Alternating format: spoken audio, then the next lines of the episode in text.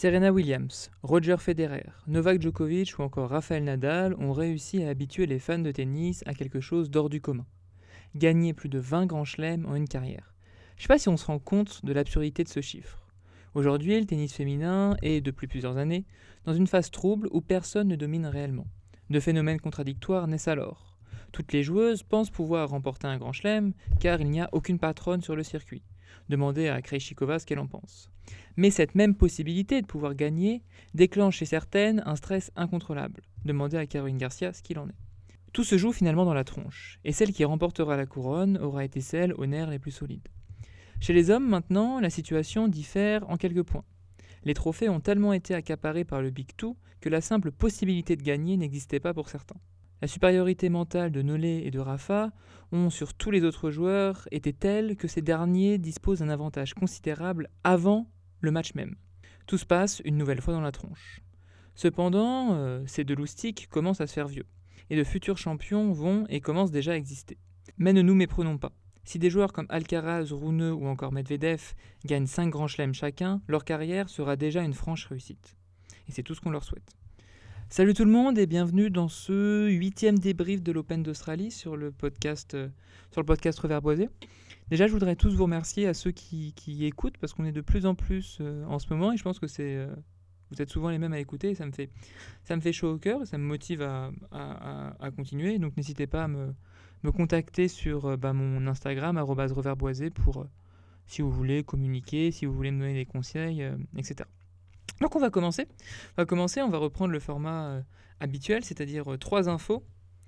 Euh, trois infos, puis on va décortiquer le match du jour. J'ai j'ai parlé là de Azarenka contre Pegula comme match du jour, et je vais vous présenter l'affiche de demain, même si les affiches de demain, bon, je ne suis, pas, très emballé. D'ailleurs, depuis quelques jours, il y a un peu une redescente d'adrénaline. Je ne sais pas ce que vous en pensez de, l'Open d'Australie, parce que bah, sur, les femmes, chez les femmes, c'est assez indécis, euh, c'est assez indécis comme tableau, c'est assez, assez intéressant, mais plusieurs des favorites qui faisaient un peu le sel de la compétition euh, ont disparu. Je pense à Caro Garcia, tous les fans de tennis français en ont pris un coup. Je pense à Ziatek, à Goff, à Jabber, ça fait longtemps, à Pegula et Père aussi, donc, euh, donc bon, voilà, on sait pas. Et chez les hommes, je ne vais pas la ramener, même si on le sait depuis le début du tournoi que Djokovic est l'immense favori, là ça se dessine, ça se dessine de plus en plus. Euh, même si on a possiblement une finale assez alléchante, je trouve pas forcément les, ces quarts de finale ultra alléchants. Ultra alléchants. Même si le Shelton. Euh, enfin bon, le Shelton Paul, euh, Shelton Paul est plutôt intéressant. Mais je suis pas du tout. Je suis en train de faire des digressions. Des digressions. On va parler du coup bah, de trois infos qui se sont passées hier ou aujourd'hui, comme vous voulez. Déjà, la blessure au, poignet de Corda. La blessure au poignet de Corda, elle est, je pense, très rageante pour lui. Parce qu'il était dans une, euh, était dans une, dans une bonne forme. Euh, son match contre euh, Kachanov n'était pas perdu. Hein. loin de là, il était dans le match, même s'il a perdu le premier set. Et il se blesse au poignet. Après, qu'est-ce qui est le mieux? Finir sur un forfait et te dire j'aurais pu le faire ou finir sur une défaite cuisante? Mais on peut aussi prendre, euh, peut aussi prendre euh, le problème dans l'autre sens. C'est est-ce que c'était pas son année pour faire euh, une sa première demi-finale, pour faire pourquoi pas une finale de, une finale de Grand Chelem? Il peut être aussi déçu pour ça, mais il a montré qu'il pouvait battre Corda de, de, de, de, grands joueurs en mettant une gifle à Medvedev, en battant euh, Urkac en 5-7. Donc il a quand même emmagasiné pas mal d'expérience pas mal d'expérience et il a montré que c'était un joueur sur lequel il faudrait, il faut compter. Et oui, Corda débute bien sa saison et je pense qu'il va pouvoir emmagasiner pas mal d'expérience. Il va pouvoir euh, continuer sur ce même rythme-là, à voir comment sa blessure, euh, comment il se rétablit de sa blessure. Mais finalement, je pense que euh, c'est plutôt une bonne chose pour lui cette, cet abandon, dans le sens où il finit avec une note pas négative et qu'il va pouvoir rebondir. Il faudra compter sur lui. Je ne l'avais pas vu venir à, Corda. Il faudra peut-être compter sur lui pour, pour, pour l'année à venir. Euh, l'autre point, c'est du coup euh, le deuxième point que je, voudrais, que je voulais évoquer, c'est la victoire de, de, de, de Karen Kachanov. Karen Kachanov, euh, après avoir éliminé Tiafo, après avoir éliminé Nishioka, c'est même pas qu'il a éliminé Nishioka, c'est qu'il lui a mis 6-0, 6-0 en 2-7. Enfin, sur les deux premiers sets, il lui met 6-0, 6-0, les gars. Oui, les filles, je sais pas qui m'écoute d'ailleurs, mais c'est. Waouh, c'est beaucoup quand même. Donc ouais, donc Kachanov il enchaîne une deuxième demi-finale de Grand Chelem d'affilée. Il semble avoir retrouvé, il semble avoir retrouvé son, meilleur niveau de jeu. Je sais plus, c'est 2018 peut-être, l'année où il va faire une, une, finale à Bercy, si je dis pas de bêtises, et qu'il l'emporte. Donc, euh, donc ouais, il est en train de euh, continuer à retrouver son niveau de jeu. Après, la question qu'on peut se poser sur Karen Kachanov, c'est euh, c'est jusqu'où en fait tu peux aller avec ton style de jeu en fait. Ouais, t'es un gros serveur, ouais, t'es un gros baseliner comme il y en a des tonnes sur le circuit, mais qu'est-ce que t'as en plus quoi? Qu'est-ce que t'as en plus? Il frappe très très fort. Euh, il frappe très. En fait, j'arrive pas à savoir si Karen Kachanov euh, peut être euh, un joueur du top 30 comme il l'est actuellement, un joueur du top 30 pendant 10 ans, avec des moments de gros coups de chaud où tout passe, où il frappe fort, où, où, mentalement il est bien. est-ce qu'il peut, est-ce que, est-ce que c'est ce type de joueur-là ou c'est un joueur qui peut s'installer confortablement dans le top 10 sans avoir de gros trous d'air euh, euh, mental, euh, de gros trous d'air mentaux, pardon, sans. Enfin, vous voyez ce que. Excusez-moi, je suis fatigué, je suis fatigué aujourd'hui. J'ai repris les cours, donc je suis un peu fatigué. Mais est-ce que vous voyez ce que je veux dire? C'est-à-dire, est-ce qu'il peut avoir cette continuité qu'on attend d'un membre du top 10 Est-ce qu'il peut s'affirmer? Est-ce qu'il peut travailler aussi sur ses faiblesses? C'est-à-dire, même si je trouve qu'il est de mieux en mieux à la volée, quand même, mais apporter plus de nuances à son jeu, plus de réflexion, peut-être travailler aussi sur, euh, sur, sur, euh, sur euh, je dirais, quand la balle vient vite, surtout sur, sur son côté coup droit avec sa préparation, est-ce qu'il peut travailler sur ce point faible? Sur ce point faible, voilà. Donc la troisième info, je ne parlerai pas du match Ribakina, Ribakina Ostapenko parce que malheureusement je ne l'ai pas vu. J'ai vu bah, Kachanov, Korda et Tsitsipas, Tsitsipas Leheka. Tsitsipas Leheka, Franchement, ça m'impressionne ce qu'est en train de faire euh, Stefano Tsitsipas. Euh, ça m'impressionne parce que euh, si on regarde, si on regarde les joueurs, les gros outsiders, en tout cas ce que moi j'avais pronostiqué comme outsider, ils sont tombés à la trappe. Stefanos, il tient la dragée haute. Il n'a pas l'air trop de se poser de questions, même si ça, trotte, dans, sa tête. Il n'a pas l'air de se poser de questions sur, sur, bah, sur sa future finale contre Djokovic, qui s'annonce quand même. Il a l'air de jouer match après match et de les jouer très sérieusement. Euh, je veux dire qu'il y a plein d'outsiders euh, là, là, qui ont malheureusement échoué. Je pense à des gars comme euh, Félix Auger-Aliassime, je pense à des gars comme Francis Tiafo, je pense à des gars comme Fritz, et il y en a, y y y en a plein d'autres. À Nori, qui pouvait quand même c'est de, jouer sa carte à Urkac, à Chapovalov, à tous ces types-là qui pouvaient. Euh, bon, Chapovalov, j'exagère un peu, mais tous ces types-là qui pouvaient euh, venir, Medvedev même, qui pouvait venir titiller Djokovic, c'est le seul survivant. Avec Rublev si vous voulez, mais je pense que Rublev va se faire détruire par Djokovic, et je pense qu'on est tous d'accord pour dire ça. Hein. Je n'ai pas, inventé l'eau chaude en disant ça. Mais du coup, mentalement, je le trouve très fort. Mentalement, je le trouve très fort dans son approche des matchs sa concentration, ça je l'avais dit contre Yannick Sinner, ça m'a bluffé la concentration que éprouvait euh, Stefanos Tsitsipas. Et là, la concentration qu'il a et l'approche mentale qu'il a pour les matchs contre l'EK, contre l'EK qui est quand même un joueur en forme. Euh, il, a un, coup de chaud, il a, il a jamais joué un, aussi meilleur tennis qu'aujourd'hui, euh, l'EK. Du coup, ça m'impressionne. Ça m'impressionne cette force et cette force mentale se traduit sur les points importants. On l'a vu contre Yannick Sinner, le nombre de balles de break qu'il euh, défend. On l'a vu encore une fois contre Leika qui ne réussit pas à breaker Tsitsipas. Et moi, ce qui m'impressionne encore plus peut-être, c'est le travail qu'il a fait sur son revers. On sait que c'est son point faible et si euh, vous frappez fort sur son revers, euh, peut avoir du mal, s'il n'est pas en, rythme, s'il ne sent pas trop la balle, il peut avoir du mal à, bah, à, frapper dans la balle avec son lift. Et du coup, il tente des slices, mais ces slices sont pas excellents. Tsitsipas, ça vole quand même mais je le trouve de plus en plus, euh, ouais, de plus en plus constant en revers. Il n'a plus la boule au ventre, je trouve, quand il frappe la balle en revers. C'est-à-dire que il sait maintenant qu'il a un revers digne du top 10. Il tente des longues lignes. Il, a aussi l'arme du de bien bomber avec son revers dans la diagonale, de varier les zones, de varier les, les hauteurs, et c'est très intéressant, et c'est une des choses qui me, qui me bluffe le plus.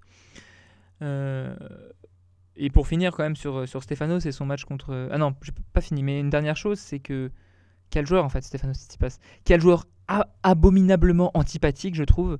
C'est un gars, waouh, il est antipathique.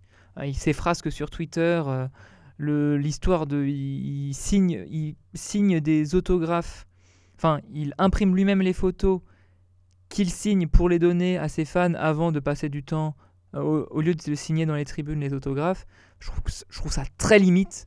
Euh, honnêtement, mais ça fait partie de son personnage. Son père, il est imblairable, sa mère, elle est imblairable. Ils sont tous Il est imblairable en fait, euh, imblairable Stéphanos quand il. Oh, je, digresse encore, mais quand il sort de la conférence de presse euh, au Masters de fin d'année et qui dit ouais bon, je trouve que Roublev il a gagné, mais bon, il sait très bien que j'ai mieux, mieux, joué que lui. Ta gueule, mec, t'as rien fait pendant, t'as rien fait pendant ce match. Tu t'es endormi d'un coup, on sait pas ce qui s'est passé là. Voilà. Pardon, je me suis un peu, je me suis, je me suis un peu emporté. Mais du coup, du coup, ouais, euh, même s'il est antipathique, quel magnifique joueur. Il y a toujours des matchs de fou avec lui, ça joue toujours bien. Ce jeu, offensif, on l'adore. Le fait qu'il monte à la volée, ça manque un peu au tennis moderne, on va pas se mentir. Il vient monter à la volée, il aime les amortis, il défend, il fait des coups de malade. ouais, c'est un sacré joueur quand même. C'est un sacré joueur ce Stefano Tsitsipas.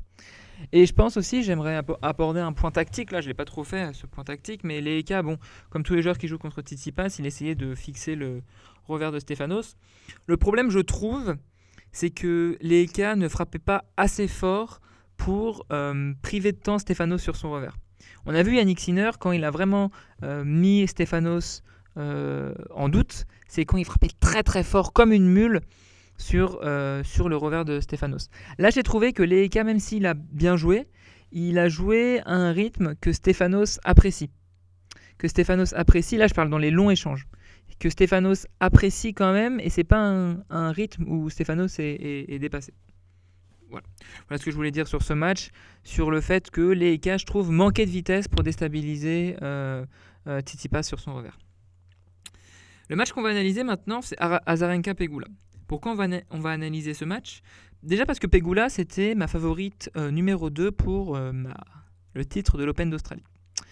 Eh bien, c'est fait éliminer, d'ailleurs, comme mes euh, quatre, comme autres de mes comme trois autres de mes favorites, qui étaient Zviatek. Tout le monde l'a mis Zviatek quand même favorite, hein, je suis pas le seul. Garcia et Goff. Il me reste Sabalenka. il m'en reste, reste une et elle est toujours là. Et je pense, là, c'est vraiment là. Pour moi, c'est la favorite numéro 1 du tournoi. Sabalenka. Même si mentalement, j'ai quelques quelques réserves. Mais du coup, Pegula, elle a, raté le coup, elle a raté le coche, vraiment. Tête de série numéro 3, c'est une grosse surprise. C'est, je dirais, c'est, je crois, la cinquième fois de sa carrière qu'elle s'arrête en quart de finale euh, d'un Grand Chelem pour autant de participation à des quarts de finale. Elle a du coup un blocus. Euh, ce blocus, je trouve qu'on l'a surtout vu dans la deuxième manche, où elle a arrêté de jouer, où elle a baissé les bras.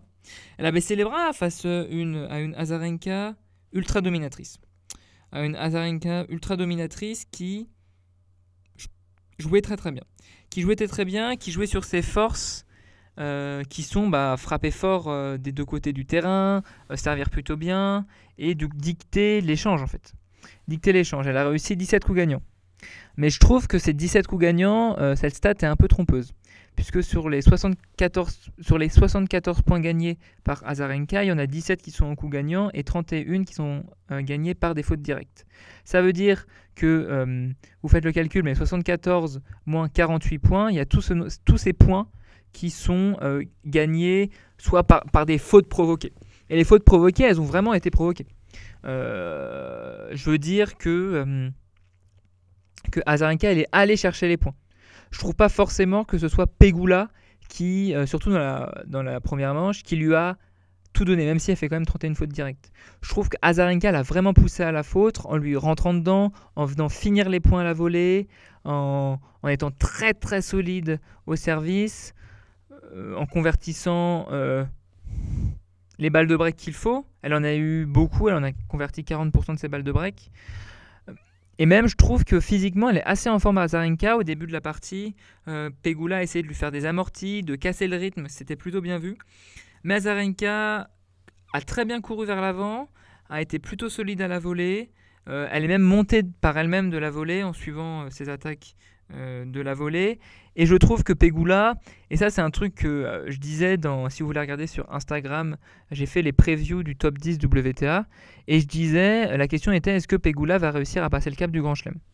Alors je suis un peu schizophrène, parce que dans cette preview que j'ai fait avant la United Cup, avant tout ça, dans cette preview je disais que pour moi ça va être compliqué pour Pegula de, de, de, de, de, bah, de gagner un grand chelem. Je trouve qu'elle a pas trop de points forts, et, vous, et là je l'ai quand même mise dans les favorites. Bon, je suis un peu schizophrène. Mais finalement, alors j'ai dit tout et son contraire, hein, mais finalement ma première intuition était plutôt la bonne parce qu'elle frappe pas assez fort pour déranger une Azarenka. Je trouve que Pegula ne frappe pas assez fort, elle n'a pas vraiment de, de, de, de, coups pour faire mal, et là ça s'est vu sur ce match. Ça s'est vu sur ce match, même si elle a tenté de, de, de, ouais, de, de la déplacer, mais encore pour déplacer une, une type comme Azarenka, il faut contrôler sa balle. Et elle n'a pas réussi à le faire, tant Azarenka lui a mis la pression. Donc euh, voilà ce que je voulais dire pour ce match. Azarenka m'a fait forte impression. Elle jouera contre euh, Ribakina. Euh, c'est un match très indécis. C'est un match très indécis. c'est un match très indécis. Je sais pas. Je sais pas. Donc voilà, sur, ce, on va finir par le match, de, le match que je vous conseille de regarder demain. Enfin, vous faites comme vous voulez, hein, vous êtes grand. Hein. Mais le match que je vous conseille de regarder, je pense que sans trop de surprise, euh, je vous conseille le euh, Pliskova Linette. Non, je déconne, les affiches chez les filles, elles me font pas rêver. Encore moins le, le Pliskova Linette. Le Sabalenka Vekic, pourquoi pas? Alors le Pliskova Linette, il est hors de question que je me lève à 1h du mat. De toute façon, euh, j'ai cours, mais il est hors de question que je me lève à 1h du mat pour. Même, même pas, je l'ai imaginé, vous voyez. En fait, là, je vous avoue, à part le Ben Shelton, Tommy Paul, parce qu'il y a Ben Shelton, je suis assez peu emballé par les affiches. Mais du coup, je vais vous conseiller quand même de regarder le Ben Shelton Tommy Paul. C'est à 4h du mat. Euh, quelque chose de grand peut s'écrire, c'est-à-dire une demi-finale pour Paul, pour Tommy Paul, après la victoire au Masters 1000 de Paris de Rouneux, la victoire de Alcaraz à l'US Open, la victoire, la, la possible demi-finale de Ben Shelton si ça arrive, on est vraiment dans un renouveau générationnel, je trouve. Donc je vous conseille de regarder Tommy Paul Ben Shelton. Ça peut être très intéressant. Je sais pas trop comment qu'est-ce qui peut se passer tactiquement? Tommy Paul est quand même sacrément solide sans avoir vraiment de coup fort. C'est un joueur de dur comme Ben Shelton. Je sais pas, je sais pas ce qui va se passer, mais je vous conseille de le voir parce que je, suis assez intrigué. Je pense qu'il y a du suspense, contrairement à Rublev Djokovic où Djokovic va rouler sur Rublev. Euh, voilà, on va pas se mentir. Euh, donc voilà. Donc sur ce, je vous dis, euh, je vous dis à demain. Euh... Ah, demain, ouais. Je vous dis à demain. Euh, j'ai un emploi du temps chargé demain. Je ne sais pas trop quand je vais pouvoir sortir le podcast, mais il sortira. Et euh, je vais essayer au moins de regarder deux matchs, deux matchs de ces quarts de finale, un chez les hommes, un chez les filles. Euh, en fait, je vais regarder Betch Je, vous, vas-y, je vous, je, passe, les coulisses. Donc j'ai cours demain. Je vous passe, je vous raconte ma vie de 9h à 17h. Donc j'ai pas vraiment le temps de regarder des matchs.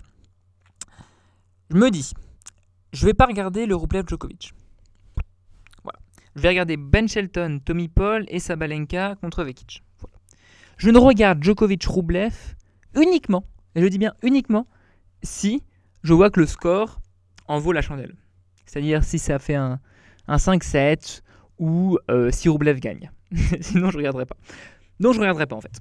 Allez, ciao. Sur ce, euh, je pense que tout le monde a coupé le podcast avant. Sur ce, je vous dis euh, à la prochaine, à demain et, et profitez bien de l'Open d'Australie parce que c'est presque fini. Allez, ciao.